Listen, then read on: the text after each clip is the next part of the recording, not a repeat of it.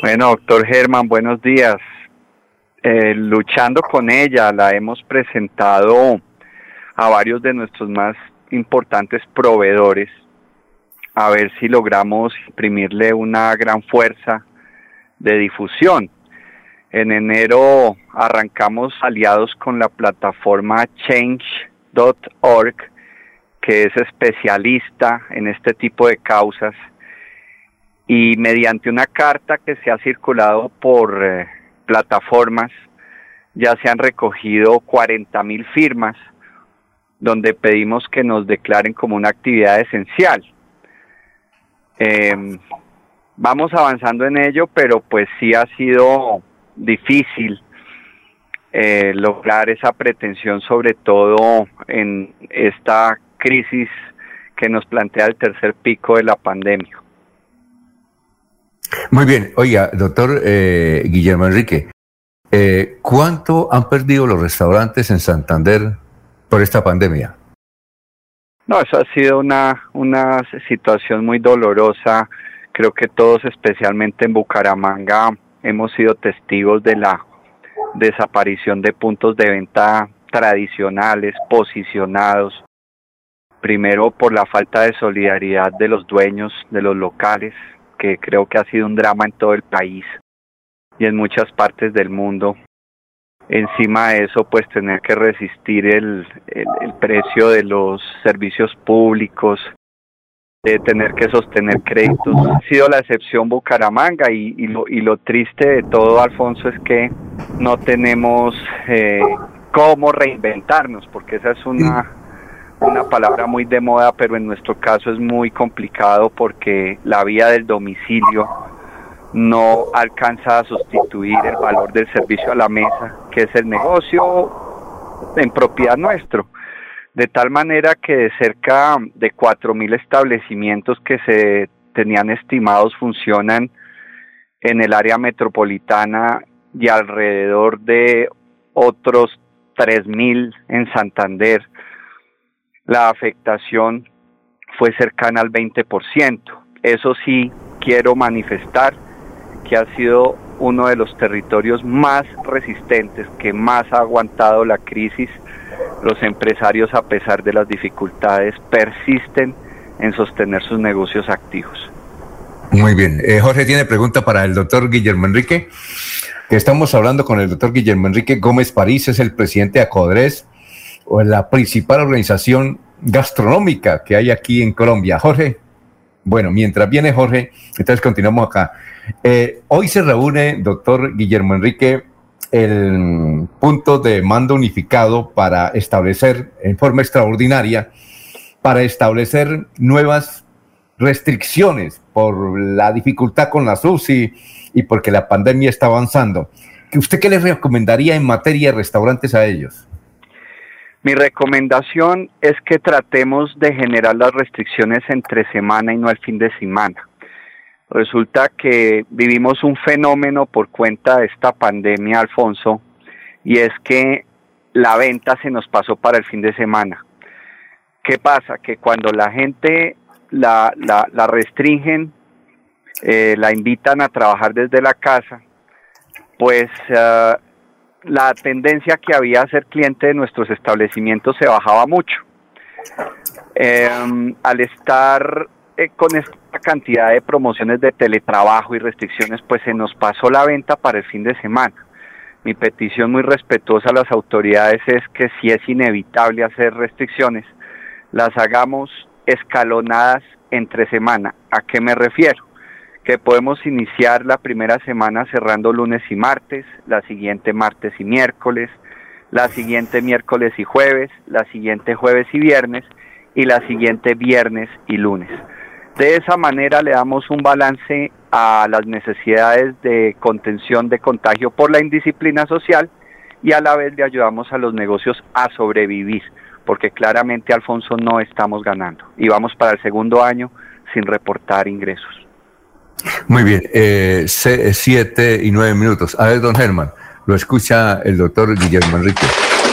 Bueno, se ha puesto de moda el domicilio. La pregunta es, el domicilio, la venta a domicilio compensa la venta directa que se hace en el restaurante? ¿Es si ha sido viable esa medida? Mi doctor Germán, la respuesta es no por unas eh, razones importantes. Primero, antes de pandemia los domicilios le reportaban máximo, máximo el 30% a un negocio. Esto quiere decir que el 70, y estamos hablando del caso más exitoso en domicilios, corresponde al servicio a la mesa o el autoservicio. El autoservicio le llamamos en la industria a el funcionamiento de plazoletas de comida, donde no hay mesero, pero el cliente recoge el pedido y lo lleva a la mesa. Eh, claramente cuando cayó esta pandemia y nos forzaron a, a vender vía domicilio, ese 30% se convirtió en 10. Y vuelvo y insisto, al que mejor le iba. Eso como primera consideración. Segundo, no todos los negocios pueden despachar domicilios. Para el cliente de pronto es muy fácil decir, pues envíen domicilios, pero la operación de domicilio es compleja y es diferente al servicio a la mesa. De tal manera que la mayoría de negocios no pueden activar domicilios. Eh, se trata de una operación costosa y se trata de una operación que la mayoría de alimentos no se adaptan a esa modalidad. Los que son más amables para ello es la comida rápida, que pues una hamburguesa, un perro caliente, un salchipapa, eh, no se destrozan muy fácil en el trayecto del domicilio, mientras que la comida criolla bien servida, un buen eh, corte de carne, recién sacado de la cocina, pues va a llegar no solo desbaratado, sino frío, y eso al cliente no le gusta. Entonces termina siendo un sector en el que compiten en las comidas rápidas y naturalmente mi doctor Germán va a atender a competir con precios a la baja. los domicilios se mueven con promociones y pues eso no es rentable para un restaurante, menos en una crisis como la que estamos viviendo, donde estamos en ventas promedio del 36% de lo que se vendía antes de pandemia. Eh, son las 7 de la mañana, 11 minutos. Estamos hablando con el presidente nacional de Acodres. Oiga, doctor Guillermo, usted ha dicho que los santanderianos son los más resistentes a esta pandemia, pero sin embargo han tenido muchas pérdidas. ¿Cuál es el departamento, la ciudad que más ha resultado afectada en materia de restaurantes? Le pongo un top 3, Alfonso. Bogotá, Cartagena y San Andrés. Bogotá porque concentra la mayor productividad de la industria. Estamos hablando que el 42% de la productividad nacional se concentra en Bogotá en términos de restaurante. Aquí ha sido devastadoras las cifras. Hemos perdido cerca de 12.000 establecimientos de los 40.000 que había. Y, eso a su vez pues genera un volumen de desempleo tremendo que conduce a, situaciones como las que investigó el diario El Tiempo de la proliferación de cocinas ilegales. Y esa proliferación preocupa porque mientras eh, a un establecimiento formal le exigen cumplir con normas sanitarias, ambientales y por supuesto de bioseguridad, toda esa proliferación de cocinas informales no cumple nada de eso y se termina volviendo un foco de contagio y de plagas.